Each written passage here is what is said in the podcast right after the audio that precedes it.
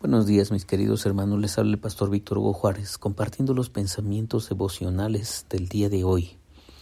Déjame repasar contigo los pensamientos devocionales del día de ayer. Dios es bueno, para siempre es su misericordia. Oh, alaben al Señor de los señores, al Señor de los cielos, porque para siempre es su misericordia. Oh, Alaben al Señor, al Dios de los dioses, porque su amor es eterno. Al único que hace grandes maravillas, porque su amor es eterno. Al que dividió el mar en dos, porque su amor es eterno. En fin, al que hizo las grandes lumbreras, porque su amor es eterno. Ese es uno de los grandes pensamientos devocionales que, que ojalá se queden contigo siempre. Su amor es eterno. Muchas veces, muchas veces dudamos de, de su amor. Creo que en una gran parte que confundimos la teología con la psicología. Eh, ¿Qué quiero decir con esto? Bueno, pues que, que tenemos un trasfondo X en nuestras propias historias, un trasfondo pues que nuestros nuestros papás no nos quisieron mucho, que no nos, que no nos hacían mucho caso, que no nos abrazaban, que no hacían la tarea con nosotros eh, y todas estos, estas cosas que nos pasaron en nuestra infancia, ¿no? Y entonces, así, así como eh, este, vamos, vamos por la vida, pues así pensamos que es nuestra experiencia con Dios. Pero esta es psicología, cosas que la psicología nos ha enseñado, nos, nos platican. No soy psicólogo, pero nos platica la psicología. Pero, pero Dios no es un Dios de psicología. La Biblia no es un tratado de psicología. La Biblia es un tratado de teología, en el que vemos las intervenciones de Dios, las intervenciones poderosas y portentosas de un Dios que rebasa, que rebasa nuestro entendimiento, que rebasa nuestra percepción, que rebasa nuestras ideas.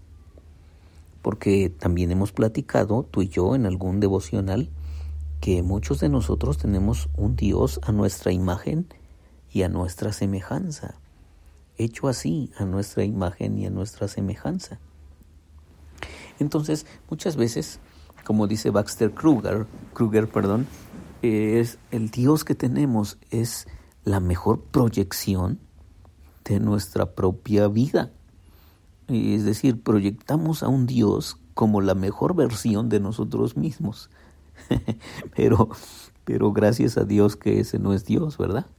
Ese es simplemente algunas de nuestras propias ideas.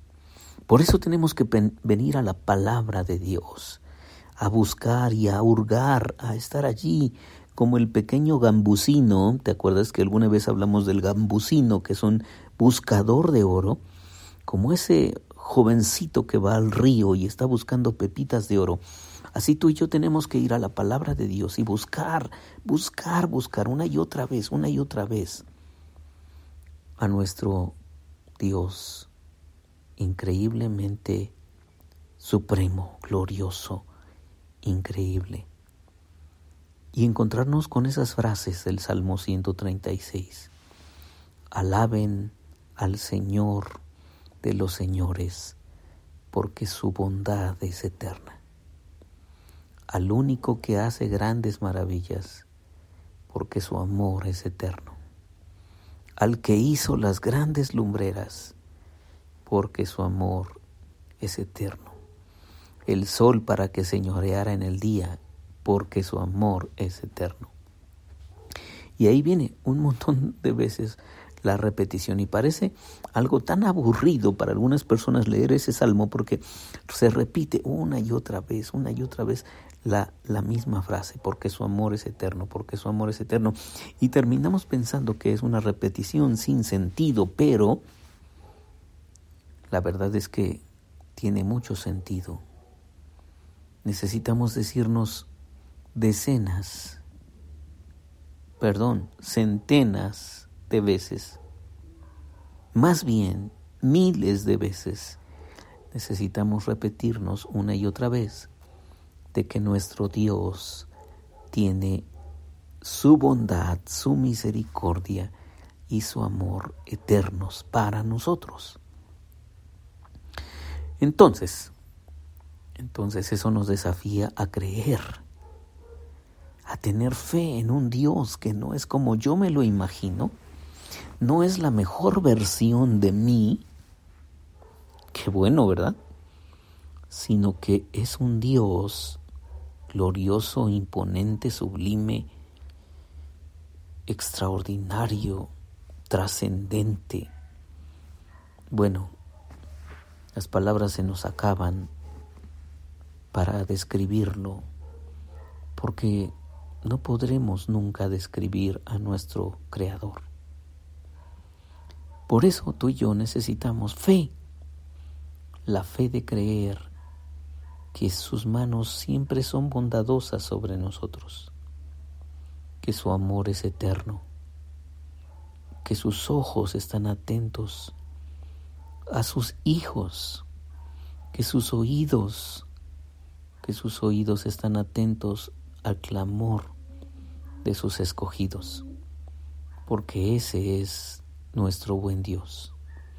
Ese es el Dios que estaba con José cuando estaba allí en un, en un pozo, lo habían, sus, sus hermanos lo habían despojado de su ropa, habían, lo habían metido allí para, pues para vengarse de, de sus locuras juveniles de José, sus sueños. Y Dios allí estaba.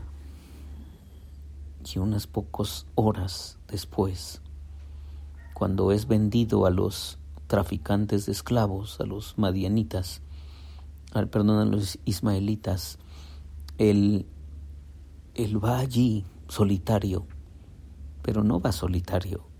Dios va con José. Dios lo está acompañando al exilio. Las bondades de Dios no están condicionadas por nuestras circunstancias. También te pido que te quedes con ese pensamiento devocional. Las bondades de Dios no están condicionadas por nuestras circunstancias. Puede ser que las circunstancias que estás pasando son de las de lo más espantoso y de lo más horrendo.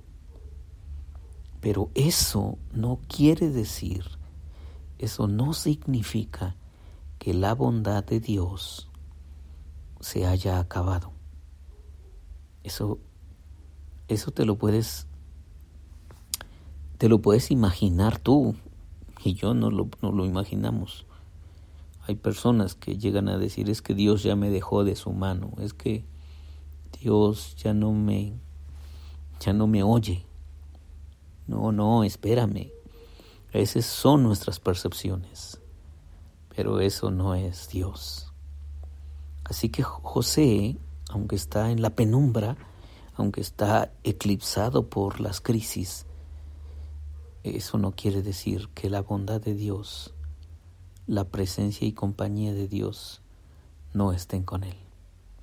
Al menos es lo que dice la Biblia y lo, lo vemos en, el, la experiencia de José en los siguientes eventos de su vida.